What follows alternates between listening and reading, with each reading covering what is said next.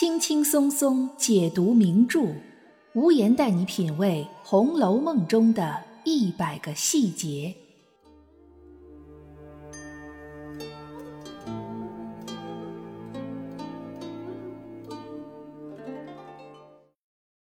品读细节之美，发现别样红楼。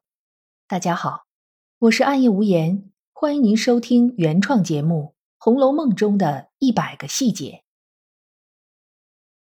贾府是一个人数众多、等级森严的封建贵族之家，即使同样身为丫头，也是分成几个不同的等级的。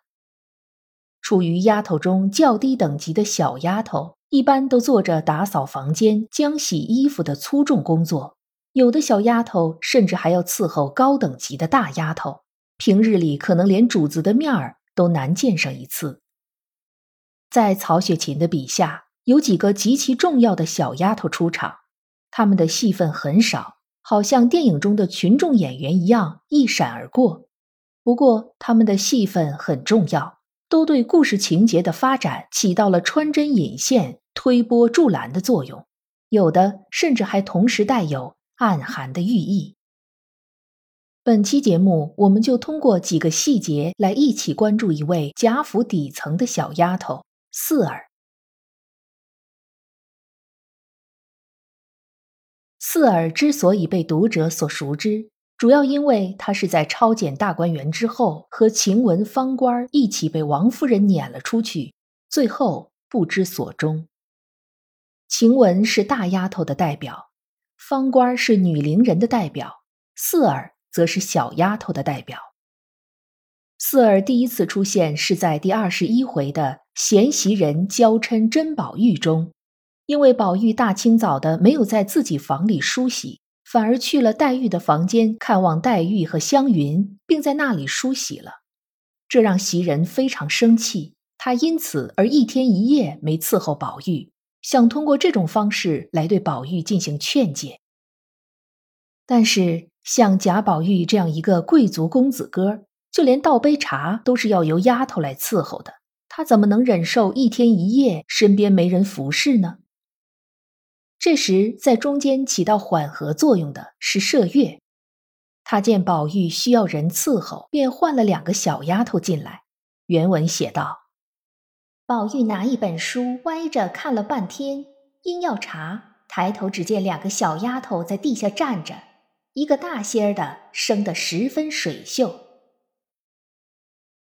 这个生得十分水秀的大一点的小丫头，就是后来的四儿。”四儿不仅仅是样子生得水灵而秀气，她也是很有几分头脑的。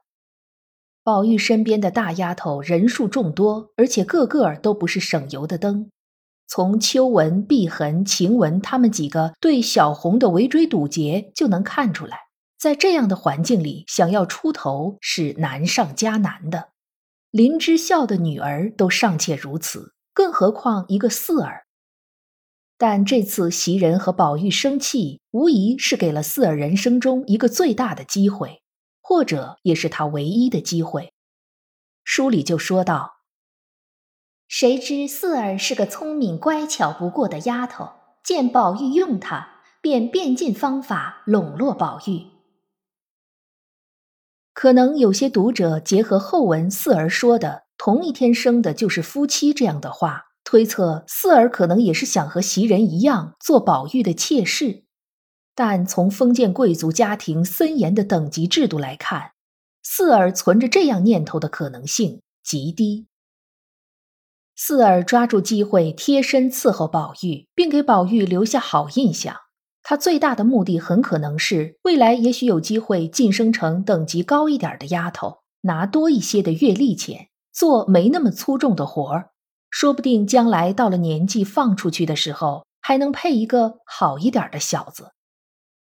我们要知道，给宝玉这样的贵族公子做妾室，并不是一件容易的事儿。绝大多数丫头是不敢存着这样的念头的。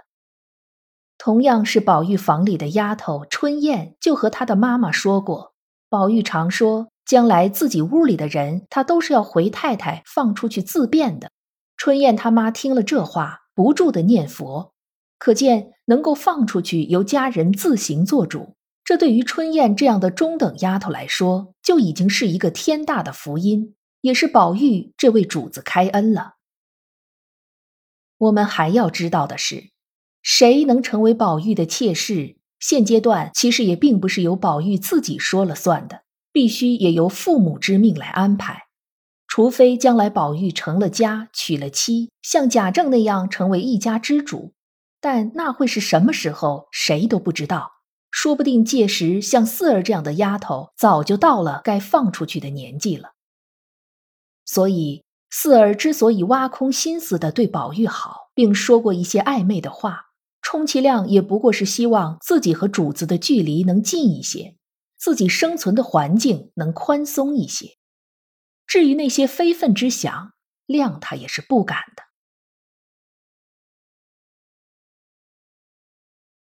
四儿是小丫头里比较聪明的，但很多时候聪明反被聪明误。脂砚斋在评语里对四儿的聪明乖巧，显然是很不认同的。他说：“这种聪明乖巧有害无益。”曹雪芹和他自己一生都被这四个字所耽误，深深感觉到抱恨。为什么脂砚斋要如此评价呢？聪明乖巧又有什么不好呢？关于这一点，我们就不能从现代人的角度去理解，我们应该考虑到曹雪芹和脂砚斋所生活的时代背景。在封建社会的贵族家庭，男性应该遵循儒家文化的内核，格物致知、诚意正心，从而达到内修其身、外治其家，甚至于治国平天下。这其中其实并不需要聪明乖巧这种特质，相反，具备这种特质的人会不能做到脚踏实地，总是会有一些不切实际的想法。这样的人也往往不能恪守礼教，服于其上。脂砚斋和曹雪芹大概就是因为这样而感到抱恨。而对于封建女性来说，则更应该严守四德，特别是像四儿这样身份和地位的小丫头，聪明乖巧，在这类人身上甚至不能算是优点，而是一个致命的缺陷。袭人曾经说过：“晴雯太过伶俐了。”像我和麝月这样笨笨的倒好。其实袭人和麝月一点儿也不笨，他们只是懂得如何守拙，懂得如何在森严的规矩中求生存，甚至将自己也化为这森严规矩的一部分。但小丫头四儿却想凭借自己的聪明乖巧，稍微拨动一下这些规矩，结果最后却落得被王夫人撵出贾府的下场。假如四儿不是那么聪明乖巧，可能他就不会生出一些不符合他身份的想法。如果他不是在这些想法的驱使下去做那些事儿、说那些话，而只是规规矩矩的伺候宝玉，也许他就不会被撵出去。所以脂砚斋才将聪明乖巧这种特质视为洪水猛兽，并不是说这种特质不好，而是说在封建社会里。是不允许这种特质凸显出来的。我们可以看一下《红楼梦》里的其他人，要是论聪明，恐怕没人能比得过王熙凤、林黛玉、晴雯。但这三个人的结局都是大悲剧。贾政显然是算不上聪明的，王夫人、李纨、袭人都不是聪明的，甚至连宝钗都在处处隐藏自己的聪明。而这些人也恰恰是贾府主流文化和审美的代表人物。说完了四儿的性格，我们再来看一个有关于四儿姓名的小细节。《红楼梦》里的丫头们改名的情况非常普遍，其实这也是封建等级身份的一种影射。丫头们都是下人奴仆，她们不过都是主子的财产。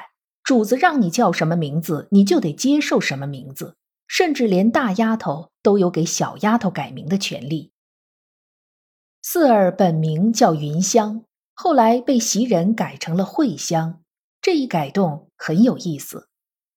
云是一种香草，宋代科学家沈括在《梦溪笔谈辩证一》中描写云草说：“古人藏书辟度用云，云香草也。今人谓之七里香是也。”云香草是古代人最常用的一种给书籍用来防虫的药草，在贾府这样的簪缨诗礼之家，云香草应该是随处可见的。所以脂砚斋在这里批注道：“元俗”，意思是四儿原来的名字云香是很俗气的。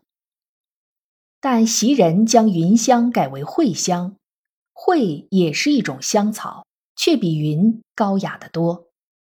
被收入《四库全书》的古代动植物学大词典《尔雅译》中对茴的解释是：一干一花而香有余者，兰。一干五六华而香不足者，蕙。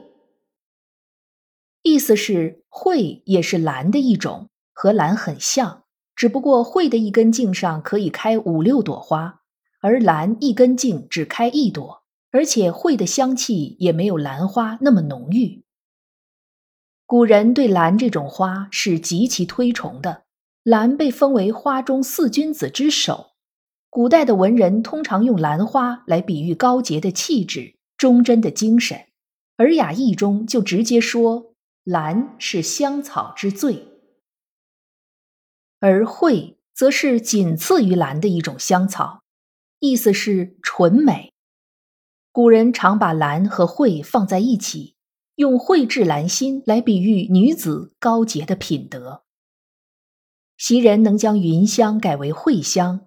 暗示出袭人其实也并非毫无文化的人，同时也能看出袭人的追求和偏好。相信大家都还记得，薛宝钗所居住的恒芜院里就是栽种了大量的香草的。恒无这两个字本身也是香草的意思。也就是说，宝钗和袭人的共同追求在此时又一次遥相呼应，他们都更注重女子的品德。并以此为标准来严格要求自己，与四儿不合时宜的聪明乖巧相比，那个时代更需要的是兰心蕙质、恪守礼法。这在我们现代读者眼里是不容易接受的，但在《红楼梦》的年代却是普遍存在的社会常态。虽然云香改为蕙香后，名字不再俗气了。但宝玉显然并不高兴，他倒不是因为不喜欢兰花、蕙香所代表的意义，反而是觉得这两种香草太过高洁，不是普通人配得上的名字，所以按照蕙香在家中的排行而将名字改为了四儿。后面袭人因为宝玉给四儿改名，而对宝玉说了这样一番话：“从今咱们两个丢开手。”省得鸡生鹅斗，叫别人笑。横竖那边逆了过来，这边又有个四儿、五儿服侍。这里袭人不过是顺着四儿说了五儿，但谁知道却一语成谶。后来还真的有了个刘五儿，一心想要进怡红院当丫头。书里没有说刘婶子一共有几个孩子，但看刘五儿也是一副娇生惯养的样子。估计也就他这一个，而之所以叫五儿，大概是因为在整个家族里排行第五。前八十回里，刘五儿虽然一心想进怡红院，但却因为玫瑰露一案而耽搁了进度，迟迟没能成行。再加上后来中间传话牵线的方官被撵了出去，估计这件事多半就是搁浅了。高鄂续的后四十回里，倒是接续上了这个伏笔。还写出了一回后方魂五儿成错爱，说刘五儿不仅真的成了宝玉身边的丫头，而且宝玉还误把五儿当成了晴雯，而有些痴痴傻傻的。但高鹗却写此时袭人仍在宝玉身边，或许这和曹雪芹的原意并不相符。当年四儿服侍宝玉的时候，正是袭人放手不管的时候，按照袭人的那句谶语。即便之后刘五儿能够服侍宝玉，也应该是袭人已经不在，已经嫁给蒋玉菡之后的事了。四儿也好，五儿也罢，其实是贾府所有下等小丫头的一个缩影。如果默默无闻，那么就要接受命运的安排；而如果试图出头，那么就要承受命运的重击。有时候，将目光放在这些红楼小人物的身上，其实更能深深体会到旧时代的冷冽与无情，更能感受到社会底层人物的无奈与挣扎。本期节目到这里就结束了，欢迎您在评论区或者听友圈给我留言，发表您的观点，也欢迎您订阅关注本专辑，收听更多无言的原创节目。本节目由喜马拉雅出品，独家播出。我是暗夜无言，让我们相约下一期。